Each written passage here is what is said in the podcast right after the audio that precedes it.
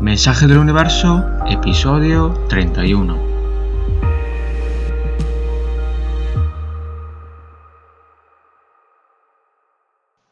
Bienvenidos a todos, bienvenidos a nuestro episodio número 31. ¿Cómo estáis? Aquí todo bien y hoy seguimos hablando de los arcanos mayores y de cómo nos pueden ayudar en el trabajo con la sombra. Hoy hablamos de la emperatriz, que es el arcano mayor número 3. Es una carta que habla de la maternidad, de cuidar, de dejarse cuidar, de la generosidad y de compartir lo que tenemos. Se trata de crear un ambiente fértil y de seguir cuidando ese ambiente. Esa característica, si la tenemos en equilibrio, nos permite cuidar a las personas que queremos cuando necesitan apoyo y también nos ayuda a saber cuando nosotros somos los que necesitamos apoyo y por lo tanto acudimos a los que pueden ayudarnos. También nos gusta compartir lo que tenemos con los demás, compartir el tiempo, los conocimientos que tenemos, los espacios y también los objetos.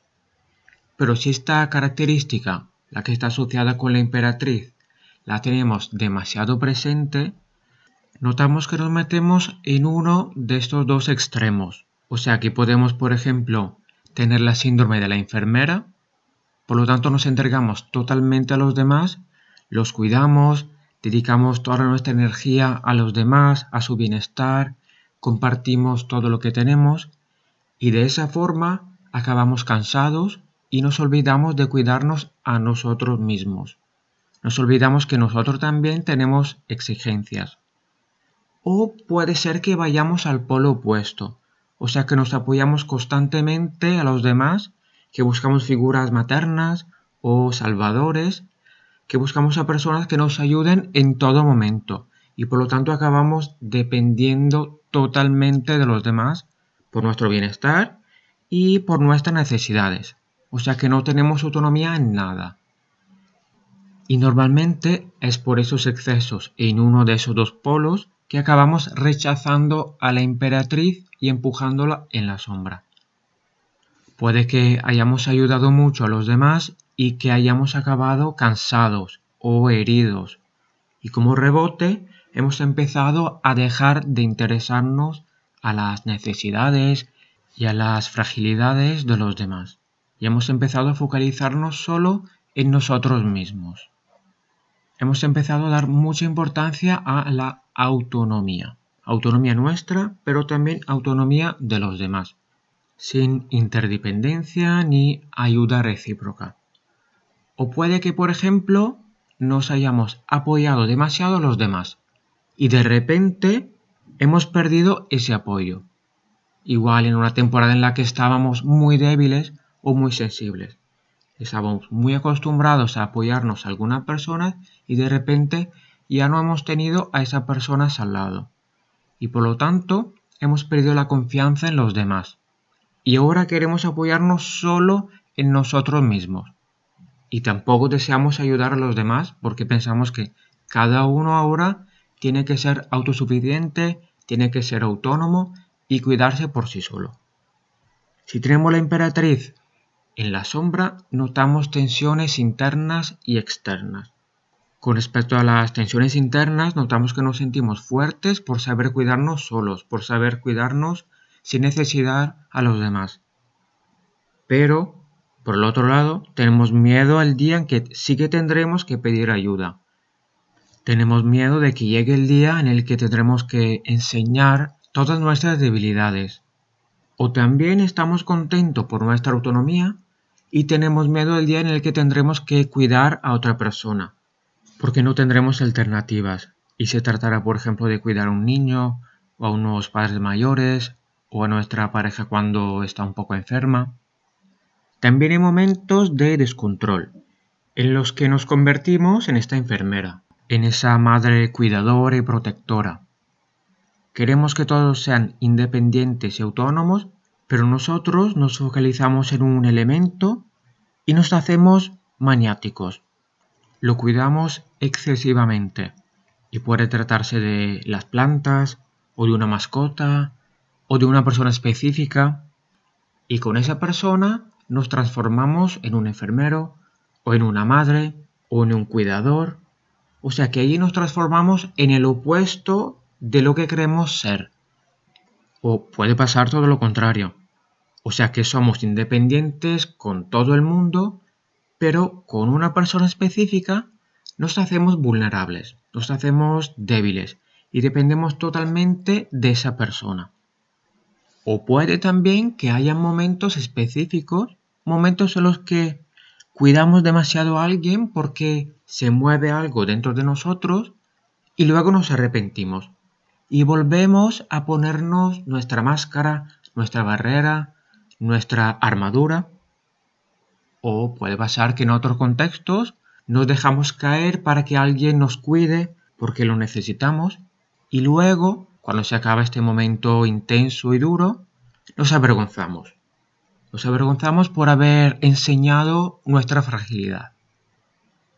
También notamos tensiones en el mundo exterior, o sea que si damos tanta importancia al saber cuidarse, saber cuidarse solos, ser independientes y autónomos, sin tener que pedir ayuda, entonces estigmatizamos a todos los que piden ayuda, necesitan apoyo, porque pensamos que deberían cuidarse solos, deberían crecer, deberían ser autónomos, deberían ser fuertes. Y también tenemos una mala opinión de los que dan demasiado apoyo a los demás, porque deberían dejar que los que se caen se levanten con sus propias fuerzas, que se hagan fuertes, que aprendan a vivir, que se hagan independientes. Son todas tensiones que notamos por tener la emperatriz en la sombra. Si esas tensiones se hacen muy fuertes y queremos un poco más de equilibrio, podemos empezar el trabajo con la sombra. Primero necesitamos reconocer que llevamos dentro esa parte de la emperatriz, esa parte relacionada con la maternidad, con el cuidar, con el ayudar. Y a esa parte que hemos dejado en la sombra podemos dar una imagen, un cuerpo, un nombre, Podemos darle las facciones de una persona, de un animal o de una criatura que para nosotros represente esas características, para poder así dialogar con ella, darle un cuerpo, aunque sea solo en nuestra mente, pero es para darle una forma. Y podemos ver juntos a ella cuando empezamos a rechazar esa parte materna y de cuidado, cuando pasó en el pasado, cuando empezó todo el proceso de rechazo, Podemos ver hace cuánto tiempo pasó, podemos ver cómo poco a poco nos hemos desconectado de esa parte maternal, podemos ver cómo hemos ido cambiando durante el tiempo y también podemos ver en cuáles momentos hemos vivido de manera más clara un rebote. O sea, cuando esa parte, esa parte maternal de cuidado, salía descontrolada. Cuando, por ejemplo, notamos que nos hacíamos muy maternales y protectores hacia algunas personas o en algunos contextos, o cuando necesitábamos nosotros un cuidado especial y dimos todo el espacio y la energía a la emperatriz, a la ayuda, al cuidado, porque era lo que necesitábamos. Y después de haber familiarizado un poco con esa parte de nosotros y de haberla aceptada, podemos también preguntarle cuáles recursos conlleva y cómo podría ayudarnos en nuestra vida presente. Por ejemplo, podría ayudarnos a conectarnos con los demás. Nos haría relajar porque sabemos que podemos apoyarnos a alguien y nos haría sentir también más útiles porque sabemos que podemos ayudar a los demás con todo lo que hemos aprendido, con todo lo que hemos vivido, con todo lo que sabemos. Podemos preguntar a esa parte todo lo que puede darnos ya que queremos empezar a darle un poco más de espacio en nuestra vida. Y justo hablando de espacio, podemos decidir en cuáles ámbitos de nuestra vida queremos que esa faceta pueda desarrollarse más, pueda crecer. O sea que no hace falta que esté en toda nuestra vida porque podemos decidir dónde y cuándo hacerlo, según lo que nos venga mejor, según todo lo que pueda aportar la emperatriz a nuestra vida. y luego nos damos la oportunidad de cambiar la estructura de nuestra identidad, de añadirle una nueva pieza. O sea que nos permitimos ponernos la etiqueta de maternos, de personas que cuidan a los demás, de personas que se dejan cuidar, de personas generosas, y veremos cómo cambia nuestra manera de pensar, de sentir, de actuar y cómo también nuestra vida se va transformando poco a poco. Todos tenemos una parte de emperatriz, una parte que en algún momento ha salido, una parte de nuestra vida en la que hemos necesitado que alguien nos cuidara, que alguien nos ayudara. Y en otros momentos hemos tenido que cuidar a los demás, hemos tenido que ayudar. Pero algunos hemos decidido reprimir esa parte, por algunas heridas o por malas experiencias, o también por la influencia que ha tenido una familia o una cultura o una sociedad. Pero ahora podemos integrar esa faceta, sin miedo, con la seguridad de que esa integración nos ayudará a vivir la vida de una forma más completa, de una forma más humana, de una forma más sincera. Y estaremos más abiertos a los demás, con menos barreras y más humanidad. Y comprendiendo más toda la fragilidad humana, toda la fragilidad nuestra y de los demás. Y ahora pasamos a la carta de la semana.